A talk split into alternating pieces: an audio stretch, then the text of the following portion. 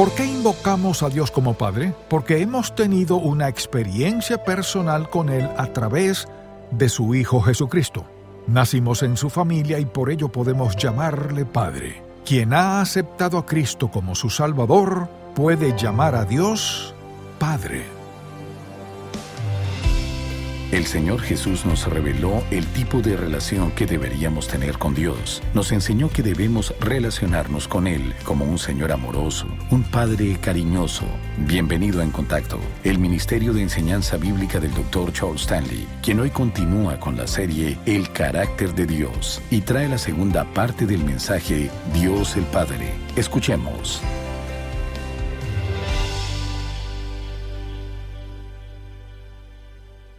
Me gustaría que me acompañe a Juan capítulo 14. Comenzaremos en el versículo primero para tener el contexto de lo que Jesucristo está diciendo.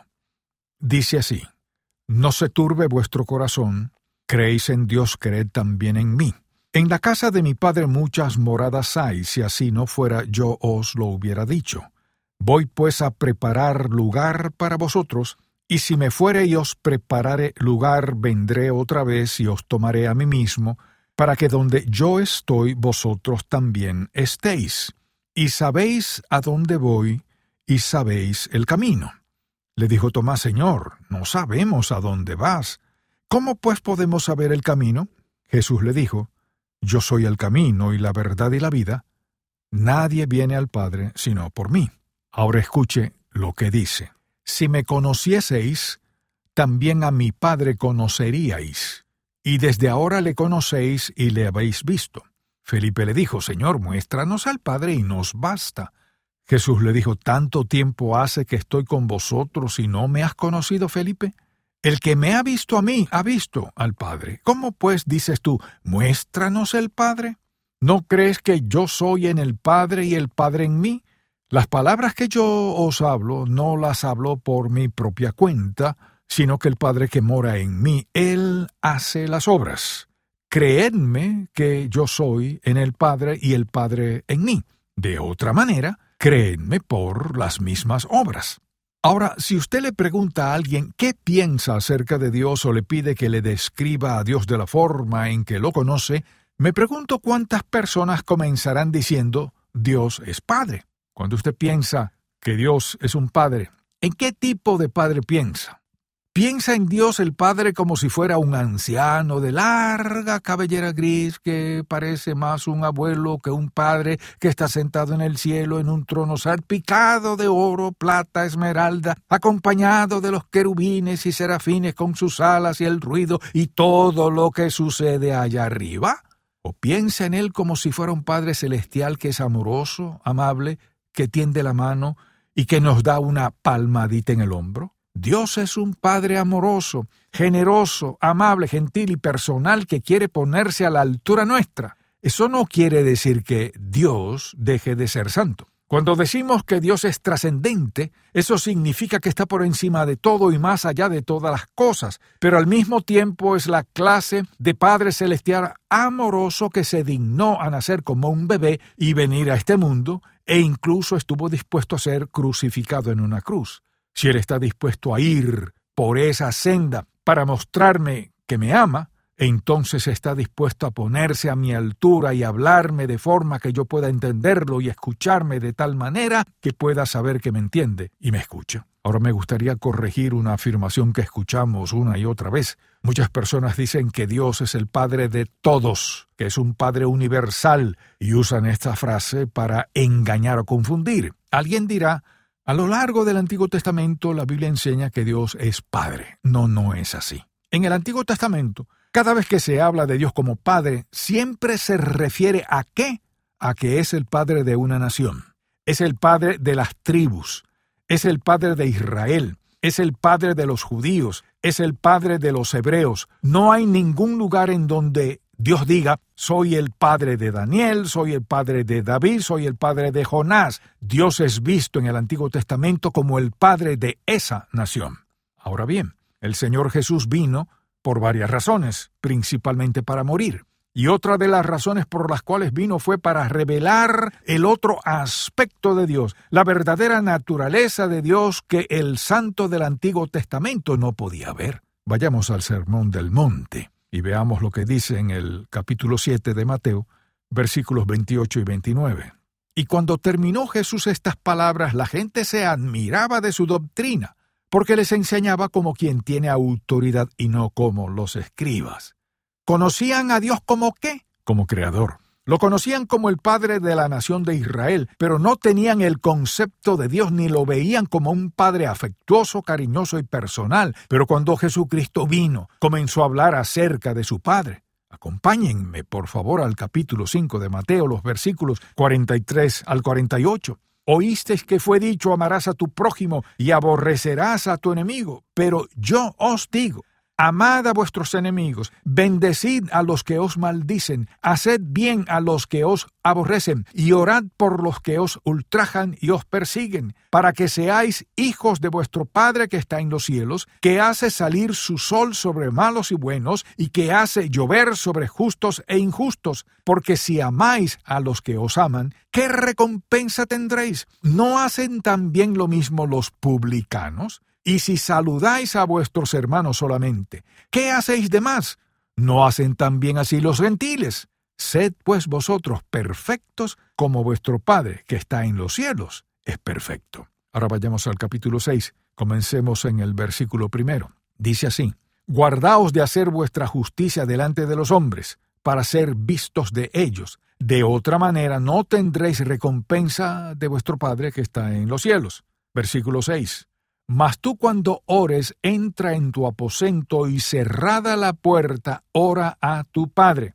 Versículos 8 y 9. No os hagáis, pues, semejantes a ellos, porque vuestro Padre sabe de qué cosa tenéis necesidad antes que vosotros le pidáis. Vosotros, pues, oraréis así, Padre nuestro. Versículo 14. Porque si perdonáis a los hombres sus ofensas, os perdonará también a vosotros vuestro Padre Celestial. Sigamos avanzando en el capítulo 6 y vayamos por favor al versículo 32. Dice así, porque los gentiles buscan todas estas cosas, pero vuestro Padre Celestial sabe que tenéis necesidad de todas estas cosas. Comenzó a revelarles un concepto completamente nuevo, que Dios era un Padre personal, no solo el Padre de la nación de Israel. Ahora por favor acompáñeme a Juan capítulo 20. Comenzaremos en el versículo 17. El Señor Jesús reveló al Padre. Una de las primeras cosas que hizo fue revelarles a ellos que Dios era su Padre. Ahora, por supuesto que eso agitó a esos judíos, no podían soportarlo. La Biblia dice que se quitaron la ropa y la rasgaron. Este blasfemo dice que él y el Padre son uno. Escuché lo que dijo Jesucristo, Juan capítulo 20, versículo 17. Jesús le dijo, no me toques, porque aún no he subido a mi Padre mas ve a mis hermanos y diles, escuche esto, subo a mi Padre y, ¿qué más? A vuestro Padre, a mi Dios y a vuestro Dios. Ahora permítame explicar algo aquí. ¿Qué quiso decir el Señor Jesús cuando dijo mi Padre, vuestro Padre, a mi Dios y a vuestro Dios? ¿Cómo podía Jesucristo hablar de que Jehová era su Dios y al mismo tiempo decir que Jehová era su Padre si Él y el Padre y el Espíritu todos son partes iguales de la deidad y los tres forman uno solo? Pues esto es lo que quiso decir con eso. Jesucristo era Dios en carne humana. Él era Dios y era hombre. Entonces, cuando dice, Él es mi Dios, se trata de la humanidad del Señor Jesús en su relación con Dios. Y cuando dice, Él es mi Padre, esa es la filiación de Jesucristo en su relación con Dios. Pero Él lo sabía cuando dijo, yo y el Padre uno somos. Que Jesucristo diga, yo y el Padre uno somos significa que Él y el Padre, como eran, eran iguales. Entonces, cuando Él dice, mi Dios y vuestro Dios, esa es la humanidad del Señor Jesús viendo a Jehová como su Dios. Y cuando dice mi Padre y vuestro Padre, se trata de la filiación de Jesucristo al ver a Jehová como su Padre. Así que les dice, mi Dios, vuestro Dios, mi Padre, vuestro Padre. Ahora acompáñenme por favor al capítulo primero de Efesios por un momento, porque a través de las Sagradas Escrituras, Pablo nos reafirma nuestra relación con Dios como nuestro Padre. En Efesios capítulo primero habla acerca de la gracia y la paz del Padre.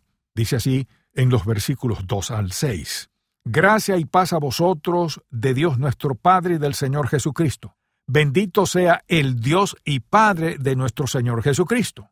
Recuerden, dijimos que son iguales, pero ¿cómo? Su humanidad, Dios, su filiación, Padre. Bendito sea el Dios y Padre de nuestro Señor Jesucristo, que nos bendijo con toda bendición espiritual en los lugares celestiales en Cristo, según nos escogió en Él antes de la fundación del mundo para que fuésemos santos y sin mancha delante de Él, en amor, habiéndonos predestinado para ser adoptados hijos suyos por medio de Jesucristo, según el puro afecto de su voluntad, para alabanza de la gloria de su gracia, con la cual nos hizo aceptos en el amado. Solo el apóstol Pablo, con toda la ayuda que recibía del Espíritu Santo, era capaz de escribir una oración como esa. Les digo algo más. Es una promesa de bendición llena de poder. Pablo dice, aceptos en el amado. ¿Cómo llegamos a ser hijos de Dios? ¿Cómo lo llamamos Padre? ¿Cómo hemos sido aceptados? Dios nos adoptó en el reino a través de quién? De Jesucristo, por su sangre derramada. El Señor Jesús intentó enseñar a esos apóstoles y enseñarnos a nosotros que debemos relacionarnos con Él como un Señor amoroso, un Padre amoroso, y no tener miedo de que nos deseche en cualquier momento. Él es un Padre amoroso. Ahora, acompáñeme al capítulo 17 de Juan. Aquí está su oración por sus apóstoles y por nosotros. Quisiera que vea cómo se dirige al Padre en este pasaje en particular. Dice así, en el versículo primero. Estas cosas habló Jesús y levantando los ojos al cielo dijo, Padre, la hora ha llegado. Glorifica a tu Hijo para que también tu Hijo te glorifique a ti. Continuemos en el versículo 5. Dice, Ahora pues, Padre, glorifícame tú al lado tuyo, con aquella gloria que tuve contigo antes que el mundo fuese. Versículo 11. Y ya no estoy en el mundo, mas estos están en el mundo y yo voy a ti, Padre Santo. A los que me has dado, guárdalos en tu nombre para que sean uno así como nosotros. Versículos 25 y 26. Padre justo, el mundo no te ha conocido, pero yo te he conocido y estos han conocido que tú me enviaste y les he dado a conocer tu nombre y lo daré a conocer aún, para que el amor con que me has amado esté en ellos y yo en ellos. ¿Podría habernos enseñado esto el Señor Jesús de una forma más hermosa? Dios no solo es su Padre, sino que es nuestro Padre. Ahora, cuando comencé a pensar en Dios el Padre, y hay muchos versículos más aquí, me puse a pensar en lo que a nosotros debería interesarnos más, es decir, la necesidad que tenemos de aprender a relacionarnos con Él como Padre. ¿Sabía que lo más difícil en el mundo actual es que las personas aprendan a relacionarse entre sí? Lo que hacemos es decir que queremos ser amigos cercanos de todos. Sin embargo, les decimos, no te acerques demasiado. Cuando alguien se le acerca y quiere ser su amigo, ¿qué le dice usted? Me gustaría que seas mi amigo, pero no mires en mi interior. No me importa ser tu amigo siempre y cuando esto no se vuelva demasiado personal. Permítame decirle algo. Nunca aprenderá a amar y ser amado hasta que esté dispuesto a ser vulnerable, a ser rechazado y a ser conocido por lo que es. Ahora bien, ¿cómo debemos relacionarnos con nuestro Padre Celestial? Pensemos en un Padre terrenal. ¿Cómo se relaciona un padre con sus hijos? Bueno, primero que nada, ¿qué hace un padre? Provee, para su familia, para sus hijos. En el capítulo 6 de Mateo, versículo 32, Jesucristo dice, Vuestro Padre Celestial sabe que tenéis necesidad de todas estas cosas, incluso antes de pedirle. Un padre provee para sus hijos. Luego la Biblia dice, ¿qué cosa? Que un padre debe amar a sus hijos. ¿No nos ama nuestro Padre Celestial? Y quisiera que me acompañen a Juan capítulo 16, versículos 27 y 28. Dice así, Pues el Padre mismo os ama porque vosotros me habéis amado y habéis creído que yo salí de Dios, salí del Padre, y he venido al mundo, otra vez dejo el mundo y voy al Padre. Un Padre terrenal, ¿qué hace? Ama a su Hijo. ¿Qué nos está diciendo Jesucristo? Que Dios nos ama. Mire, si puede imaginarse por un momento al Padre Celestial a pesar del hecho de que es soberano, omnipotente, trascendente y todo lo demás, ¿qué dice? En primer lugar, que cuidará de nosotros. En segundo lugar, la Biblia dice que nos ama. Y lo tercero que hará es disciplinarnos. No dice castigarnos, sino disciplinarnos. Hebreos 12, 9 dice, tuvimos a nuestros padres terrenales que nos disciplinaban y los venerábamos. ¿Por qué no obedeceremos mucho mejor al Padre de los Espíritus y viviremos? ¿Qué más hace Dios? Un padre, después e incluso antes de disciplinar a su hijo, ¿qué hace? Ya lo ha perdonado. ¿Qué dijo Jesucristo? Un versículo simple que recordarán, Padre, perdónalos, porque no saben lo que hacen. Todos hemos tenido que ser perdonados por nuestros padres terrenales y todos los padres hemos tenido que perdonar a nuestros hijos. Entonces, ¿qué hacemos? Proveemos para ellos, los amamos, los disciplinamos, los perdonamos y ¿qué más hacemos? Los instruimos. Veamos lo que dice Jesucristo del Espíritu Santo en el capítulo 14 de Juan. Acompáñeme ahí, por favor. El versículo 16 dice, Y yo rogaré al Padre y os dará otro consolador. La palabra griega es alos, que significa otro como yo. ¿Para qué? Para que esté con vosotros para siempre. Mire esto, un consolador. ¿Qué más hace un padre? Romanos capítulo 8, versículo 17 dice que nos convertimos en coherederos con Cristo. De la fortuna del Padre. ¿Qué más hace un padre? Incluye a sus hijos en su testamento. Se convierten en coherederos de todo lo que tiene. Si toma todas las facetas de la vida de un padre terrenal, cómo debe responder y relacionarse con sus hijos, usted viene a la Biblia y encuentra el versículo de las Sagradas Escrituras que dice que nuestro Padre Celestial hace lo mismo por nosotros. Uno de mis versículos favoritos está en el capítulo 7 de Mateo. Le leeré este pasaje comenzando en el versículo 7, Mateo 7, versículo 7 al 11. Pedid y se os dará, buscad y hallaréis, llamad y se os abrirá, porque todo aquel que pide recibe, y el que busca halla, y al que llama se le abrirá. ¿Qué hombre hay de vosotros que si su hijo le pide pan, le dará una piedra? ¿O si le pide un pescado, le dará una serpiente? Ahora escuche esto. Pues si vosotros siendo malos, siendo pecadores, sabéis dar buenas dádivas a vuestros hijos, ¿cuánto más vuestro Padre que está en los cielos dará buenas cosas a los que le pidan? Pensemos en Dios como el Padre terrenal que dice, Hijo, te aumentaré tu mesada, te compraré un automóvil nuevo, te pagaré la universidad, te compraré un traje nuevo, haré todas estas cosas. Luego, unos tres meses después, el padre dice, te quitaré tu automóvil, cortaré tu mesada a la mitad, te sacaré de la escuela y te quitaré tu traje nuevo. Así es exactamente como catalogamos a Dios. Así es como tratamos a Dios. ¿Sabe por qué? Le diré por qué porque no nos abrimos a Él. Fíjese en esto. Mientras estemos cerrados, en nuestro subconsciente pensaremos, vaya, si Dios realmente supiera cómo soy, me quitaría esta bendición. Y debido a que sé cómo soy, y a que nunca le he contado todo respecto a quién soy en realidad, nunca sabré en qué momento se desquitará conmigo. Ahora, esto es lo que me gustaría mostrarle. Estamos proyectando en Dios una imagen que hemos recibido de otra persona y no de Dios. Cristo dijo, El que me ha visto a mí, ha visto al Padre. ¿Hay alguna evidencia en la Biblia en donde Jesucristo haya sanado a alguien y luego haya regresado para poner la enfermedad de nuevo en esa persona? No. Él dijo, El que me ha visto a mí, ha visto al Padre. ¿No es verdad que cada vez que el Señor Jesús hizo algo bueno por alguien, lo hizo con amor y amabilidad? Cuando estemos dispuestos a decir, Dios mío, quiero que lo veas todo, aquí está toda mi vida. Y luego, cuando lo hayamos presentado todo delante de Él y nos diga, Hijo mío, estás perdonado, y nosotros aceptemos eso, entonces podremos aceptar el amor, el perdón, la bondad, y el favor de un Padre celestial amable y amoroso. Oremos. Padre, estoy seguro de que en realidad no sabemos cuánto nos amas.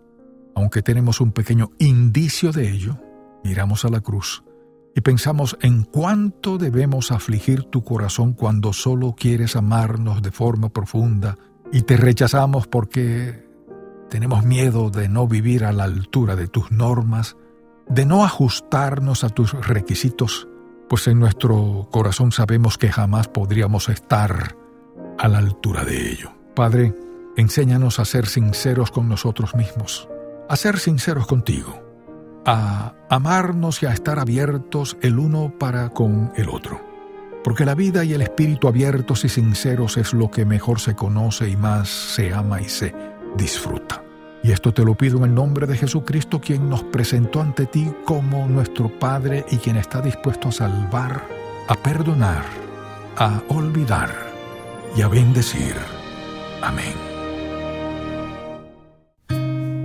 Gracias por escuchar En Contacto, el Ministerio de Enseñanza Bíblica del Dr. Charles Stanley. ¿Está luchando por mantener la pasión por Dios? Escuche más acerca de este tema en la edición para hoy de Un Momento con Charles Stanley Si desea adquirir el mensaje de hoy, Dios, el Padre, el cual forma parte de la serie El carácter de Dios, volumen 1, llámenos al 1-800-303-0033 dentro de los Estados Unidos y Puerto Rico o visite encontacto.org. Usted y yo vamos a enfrentar batallas hasta el último día de nuestra vida. ¿Quiere usted ganarlas o perderlas? La Biblia Principios de Vida del Dr. Stanley presenta 30 poderosas verdades que han guiado su ministerio. El tiempo que usted dedique al Señor se verá enriquecido por cientos de promesas de Dios, lecciones de vida que explican pasajes de la Biblia y mucho más. Para adquirir esta Biblia, llámenos al 1-800-303-0033. ¿Por qué y para qué le creó Dios? ¿Se ha hecho usted alguna vez esta pregunta? La mayoría de las personas sí. En su libro, Cómo alcanzar su mayor potencial para Dios, el Dr. Stanley presenta siete aspectos fundamentales para vivir de la manera en que Dios lo desea. Para adquirir este libro, Cómo alcanzar su mayor potencial para Dios, llámenos al 1-800-303-0033 o visite encontacto.org. Usted puede ser creyente, pero ¿está creciendo su hambre por conocer al Señor? A continuación, la visión para hoy de Un Momento con Charles Stanley. Primero que nada tiene que estudiar la Biblia. Si deja la palabra de Dios fuera de su corazón, no tendrá hambre de él. Porque Él dice que su palabra es como darnos de tomar leche cuando éramos niños y no sabíamos mucho. Luego, esta se convierte en pan, es decir, queremos saber más y más acerca de quién es Dios y cómo obra. Y lo que sucede es que a medida que aprendemos a caminar en sus caminos, aprendemos a pasar por el sufrimiento, aprendemos a responder a las personas que se encuentran en situaciones difíciles. Aprendemos, en otras palabras, que es un proceso de crecimiento y que este proceso es una parte de nuestra vida de oración es la palabra de Dios tratando con situaciones, circunstancias, relaciones, pruebas, tribulaciones, todo es parte de ese proceso de crecimiento. Quizás alguien pueda decir, bueno, he llegado a esta etapa de la vida donde sé que me amas mucho, vamos a ver si puedo ir a la deriva. Pero Él no nos va a dejar a la deriva porque vivimos en un mundo caído, lleno de pecado, enfermedad, tribulación, pruebas, penas y cargas. Así que somos embajadores de Dios, somos sus mensajeros y somos el catalizador para ayudar a la gente que no conoce a Cristo a venir a Él. Y nosotros somos los que queremos señalarles el camino a Él. Si el mensaje de hoy ha impactado su vida, visite encontacto.org y aprenda más de las enseñanzas del Dr. Stanley. Jesucristo vino para salvarnos del poder del pecado en nuestra vida. Este lunes el Dr. Stanley continúa con la serie El carácter de Dios y nos presenta a Jesús el Salvador. Espero que pueda sintonizarnos para más de En Contacto, el Ministerio de Enseñanza Bíblica del Dr. Charles Stanley. Este programa es una presentación de Ministerios en Contacto, Atlanta, Georgia, y permanece en esta estación gracias a sus oraciones y donativos.